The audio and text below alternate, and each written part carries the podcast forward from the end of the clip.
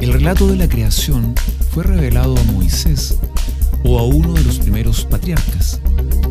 En caso de haber sido anterior a Moisés, debió haber sido transmitido por medio de la tradición oral o escrita, de una generación a otra, y finalmente debió haber sido escrita por Moisés bajo la dirección del Espíritu Santo.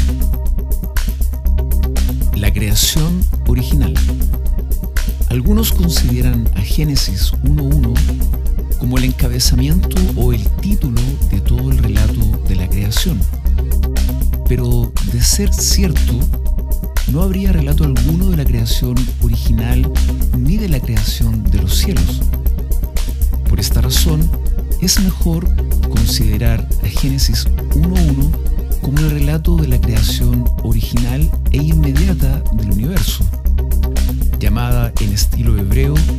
los cielos y la tierra. En esta expresión, el término cielos se refiere a aquel orden invisible de cosas en que la gloria de Dios se revela de la manera más perfecta. Génesis 1.2 describe la condición original de la tierra. Salmo 104, 5 y 6. La creación se cumple en seis días. Algunos llegan a la conclusión que los días que se mencionan en Génesis 1 consistieron en largos periodos de tiempo, que equivalen a las eras geológicas. Descubren que la escritura permite y aún promueve esta interpretación, dado que la palabra día algunas veces denota un periodo indeterminado de tiempo. Salmo 50:15, Zacarías 4:10. El sol no fue creado sino hasta el cuarto día, de tal manera que la duración de los días previos no podría haber sido determinada por la relación de la Tierra al Sol y el séptimo día continúa hasta el tiempo actual y por esta razón lleva ya más de 6.000 años de duración.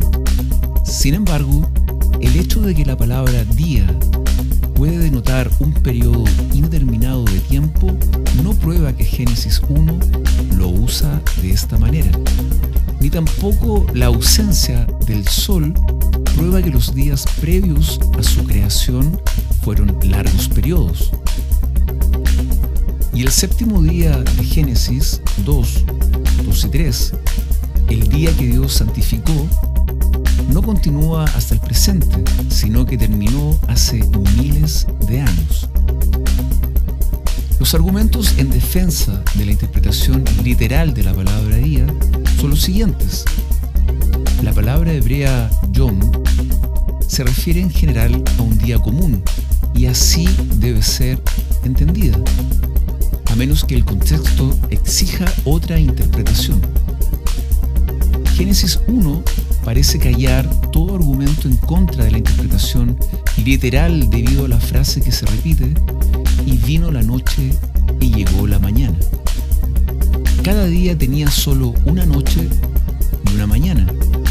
Si estos días fueron grandes eras geológicas, entonces habría habido noches interminables de miles de años de duración.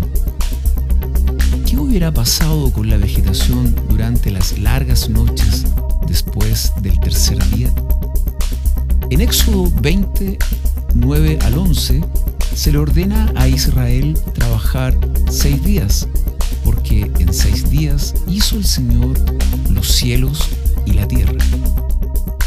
Esto daría a entender que la palabra día debería interpretarse de acuerdo a su significado común.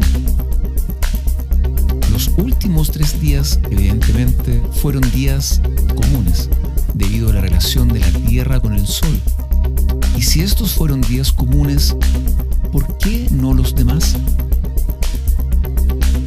la obra de Dios en cada uno de los seis días. Esta obra se llevó a cabo de la siguiente manera. 1.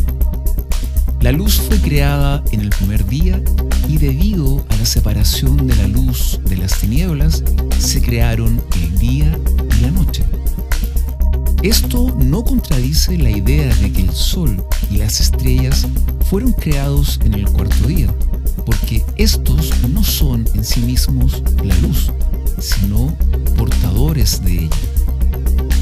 El relato de la obra realizada en cada día finaliza con las palabras y vino la noche y llegó la mañana. Los días se cuentan de una mañana a otra. Después de 12 horas vino la noche y después de 12 horas más vino la mañana. 2. En el segundo día se realizó también una obra de separación. El firmamento fue establecido cuando se separaron las aguas de arriba de las de abajo, es decir, las nubes y los mares. Nótese que la palabra hebrea para firmamento no denota una bóveda sólida, como algunos afirman, sino que equivale a extensión. 3. Se continúa la obra de separación en el tercer día al dividirse el mar y la tierra seca. Salmos 104.8. Además de esto, se establece el reino vegetal de plantas y árboles. Por el poder de su palabra, Dios hizo que la tierra produjera plantas, vegetales y árboles frutales, e hizo que dieran fruto según su especie. Es evidente que Dios había creado diferentes especies de plantas y éstas solo podía reproducir su propia clase. La doctrina de la evolución, por supuesto, niega ambas afirmaciones. 4. En el cuarto día se crearon el sol, la luna y las estrellas como portadores de luz para que sirvan varios propósitos. Para dividir el día de la noche, para advertir las condiciones del tiempo y de eventos futuros importantes, para señalar el paso de las estaciones, los días y los años, y para iluminar la tierra. 5. En el quinto día se crearon las aves y los peces, habitantes del aire y del agua. Se debe notar que estos también fueron creados de acuerdo a su clase, es decir, se crearon las especies. 6. Finalmente, el sexto día se caracteriza por ser el punto culminante de la creación. Se crean las clases superiores de animales. No surgieron en forma natural de la tierra, sino que el fiat creativo de Dios hizo que surgieran de la tierra. Toda la obra creadora fue coronada por la creación del ser humano hecho a la imagen. Mientras su cuerpo era formado del polvo de la tierra, Dios creó su alma en forma inmediata.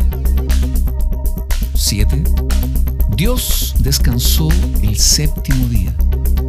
Esto significa, en primer lugar, que Dios concluyó su obra creadora y que también le agradó lo que había realizado. Su descanso fue como el del artista que encuentra profunda satisfacción en la contemplación de su obra. Dios encontró satisfacción en las obras de sus manos y esparció su buena voluntad hacia sus criaturas.